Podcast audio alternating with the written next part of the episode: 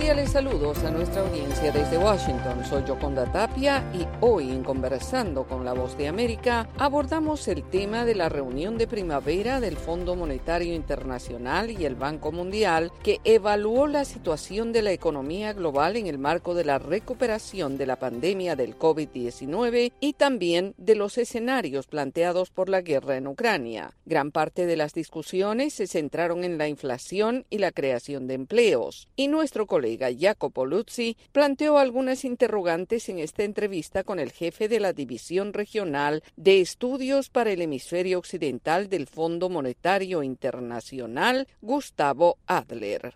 A ver, es importante poner en perspectiva la situación de la región.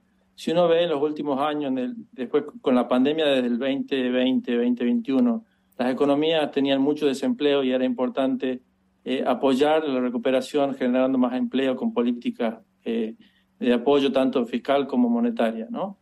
Cuando uno ve hoy, la, la, mayoría de las economías de la región ya se encuentran en pleno empleo. ¿Qué significa? El nivel de empleo eh, ya superó los niveles prepandemia.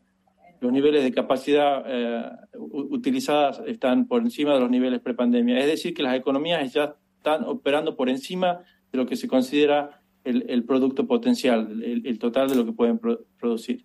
En, esa situación, cuando la demanda crece muy rápidamente, incluyendo la demanda de empleo, eso genera presiones inflacionarias y esas presiones inflacionarias afectan a los más vulnerables, justamente que eh, son, son los que en general consumen una proporción mucho más alta de sus ingresos y son más afectados por la inflación. Entonces, controlar la inflación es, es muy importante para equilibrar la economía y restablecer la, la estabilidad de precios y es sobre todo importante para proteger a los más vulnerables.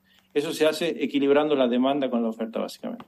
Pero ¿cómo? Porque eh, se habla de los problemas financieros podían enfriar la inflación automáticamente, los problemas, pero también se habla del, del mundo laboral, de enfriar el mundo laboral. Pero ¿cómo podemos enfriar el mundo laboral para bajar la inflación? El empleo básicamente es producto de lo que pasa con el consumo y la inversión. Cuando, cuando la gente y las empresas consumen e invierten mucho, generan empleo y eso por supuesto es buena noticia. Pero si el, consumo y la inversión aceleran muy por encima de, la capacidad de generación de empleo de la economía, eso genera presiones inflacionarias. Lo único que decimos es que básicamente la demanda, el consumo y la inversión tienen que crecer en línea con la capacidad de producir más empleos de la economía, de generar esos empleos. Y eso es lo que necesita hacer la política fiscal y la política monetaria. Esta combinación de políticas más balanceadas, o sea, también el papel de las instituciones como el Fondo Monetario, o sea, parece que este año no va a ser mucho porque exactamente la, uno quiere lograr que la economía se enfríe. Pero ¿cuál es la política? ¿Si, ¿Siguiendo ser duros o quizás no, o mantener un control? O sea, ¿cuál es la política para el 2023? Mirando este desaceleramiento de la economía? Lo que nosotros decimos es que la política monetaria ya ha hecho mucho del trabajo necesario para combatir la inflación y si la política fiscal ayudara con una política un poco más restrictiva, permitiría bajar las tasas de interés más tempranamente y eso equilibraría un poco más eh, el, el, uso de las distintas políticas que tiene beneficios porque tener tasas de interés altas por un periodo muy prolongado tiene otros potenciales riesgos el riesgo de incrementar los pagos de intereses de la deuda pública, riesgo de incrementar pagos de intereses de las empresas y también, por supuesto, riesgos sobre el sistema financiero.